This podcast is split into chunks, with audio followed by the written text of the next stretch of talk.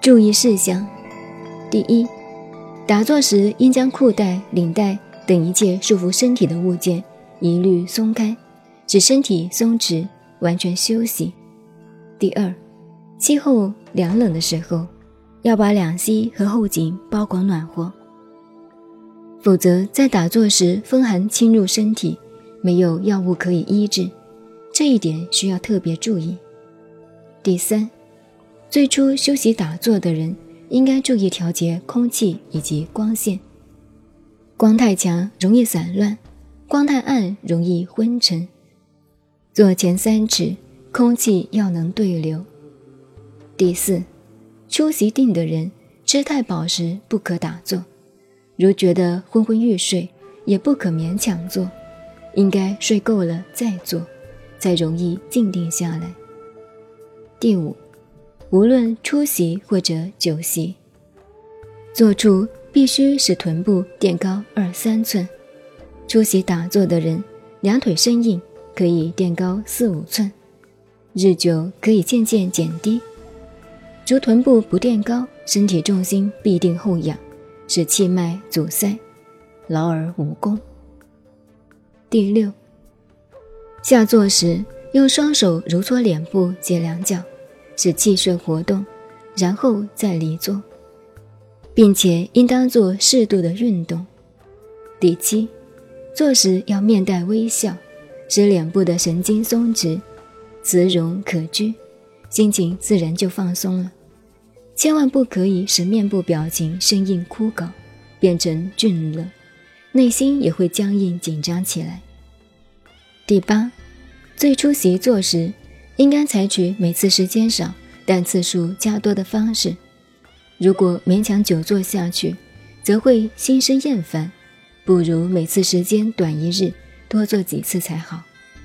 在开始休息禅坐的时候，应该特别注意姿势。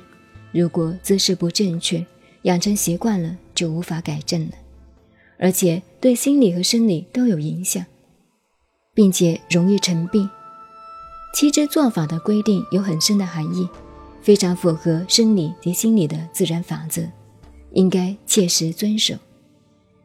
人的生命要依赖精神的充沛，所以要培养精神，才能够达到健康的生命。培养精神的方法，首先要使心中常常没有妄念，身体安宁，心中一空，生理机能才会生生不绝。如果不觉得生，另一方面，在减少消耗，自然会达到精神充沛、超过平时的状态。人的精神是随着气血的衰旺而呈现充沛或亏损的现象。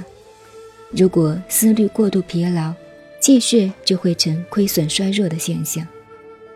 所以，安身可以立命，绝虑气郁可以养生。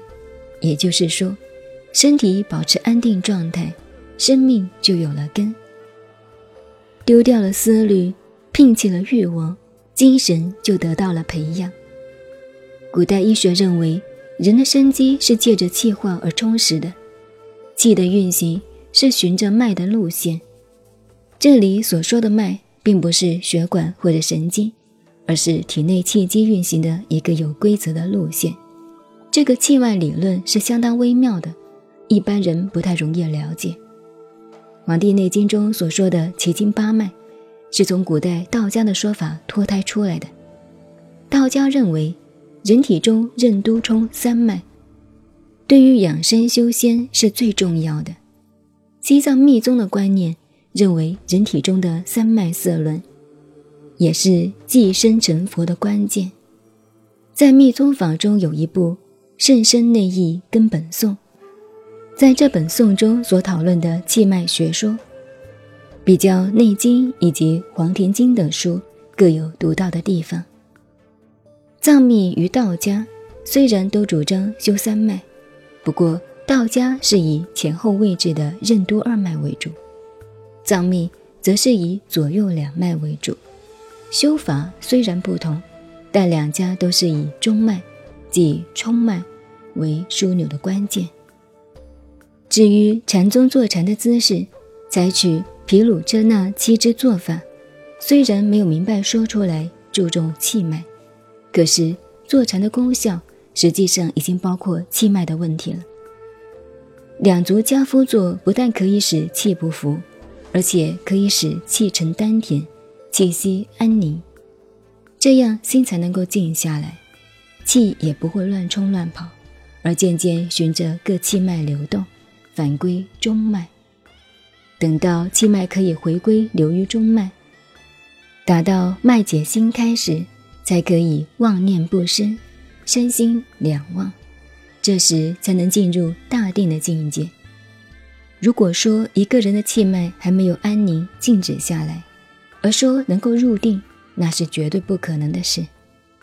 普通人的身体在健康正常时，心中感觉愉快，脑中的思虑也比较少；在生病的时候就刚好相反。又如修定的人，在最初得到定境，开始见到星空时。一定会感到身体轻松愉快，那种神清气爽的味道，真不是言语能够形容的。可见，心理和生理两种是互相影响的，是一体两面的。人体中的神经脉络是由中枢神经向左右两方发展分布，而且是相反交叉的。所以在打坐时，两手大拇指轻轻抵住，成一个圆相。身体内左右两边气血就有交流的作用了。人体内的脏腑器官都是挂附于脊椎上的，如果在打坐的时候脊椎弯曲不正，五脏就不能够保持自然舒畅，就容易造成病痛。所以一定要竖直脊梁，使脏腑的气脉舒泰。如果肋骨压垂，也会影响肺部收缩。所以要保持肩柄和胸部舒展，使肺活量可以充分自由扩张。我们的后脑是思虑记忆的基枢，颈部两边是动脉的路线。由于动脉的活动能运输血液到脑部，增加脑神经活动。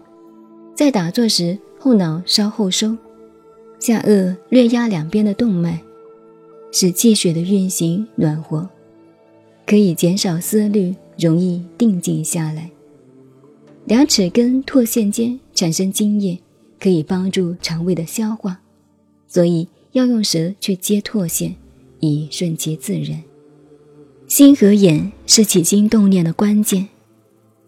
一个人看见色就会心动，听到声音也会心思散乱起来，这是先经过眼睛的机能而生的影响。如果心乱的话，眼睛会转动不停。一个人如骄傲又心思散乱的话，他的两眼会常常向上视；一个阴沉多思想的人，两眼常向下看；邪恶阴险的人，则常向左右两侧斜视。在打坐的时候，采取两眼检视半闭的状态，可以使散乱的心思凝止。打坐时松解衣服的束缚，可以使身体安适；常常面带笑容，可使精神愉快。这些条件对于打坐修定是很重要的。所以，禅坐的姿势对于气脉很有关系。虽然禅坐没有专门讲究调和气脉，但是这个调和气脉的问题已经包括在内了。如果专门注意修气脉的话，很容易发生身见，更会增加一个人的我执。这个我执和身见，就是正得正觉的大障碍。静坐的姿势十分重要，如果不把姿势调整好的话，弄得曲背弯腰，长久下去一定会生病。许多练习静坐的人，有的得了气壅病，有的吐血。使身体害了禅病，说起来都是因为打坐姿势不正确引起的，所以修习静坐的人一定要十分注意姿势才是。如果依照正确的方法和姿势修习，身体本能活动发生作用，身体内的气机自然流行，机能也自然活泼起来，就会有大乐的感受。这是身心动静交互摩擦激荡而产生的现象。对于这种现象，一概不可以认真或者执着，因为现象就是现象，不久会消失而成为过去。如果对现象执着的话，就进入魔境了，就是向外持求了。如果修订方法正确的话，自己的身心必会得到利益。譬如说，头脑清醒，耳聪目明，呼吸深沉可入丹田，四肢柔畅，连粗茶淡饭都会像山珍海味一样的好吃。如果原来有病的人也会不药而愈，精力也觉得充沛。修到了这一步，应该注意减少消耗。如果犯行浮欲，就会造成气脉闭塞，心身都会得病了。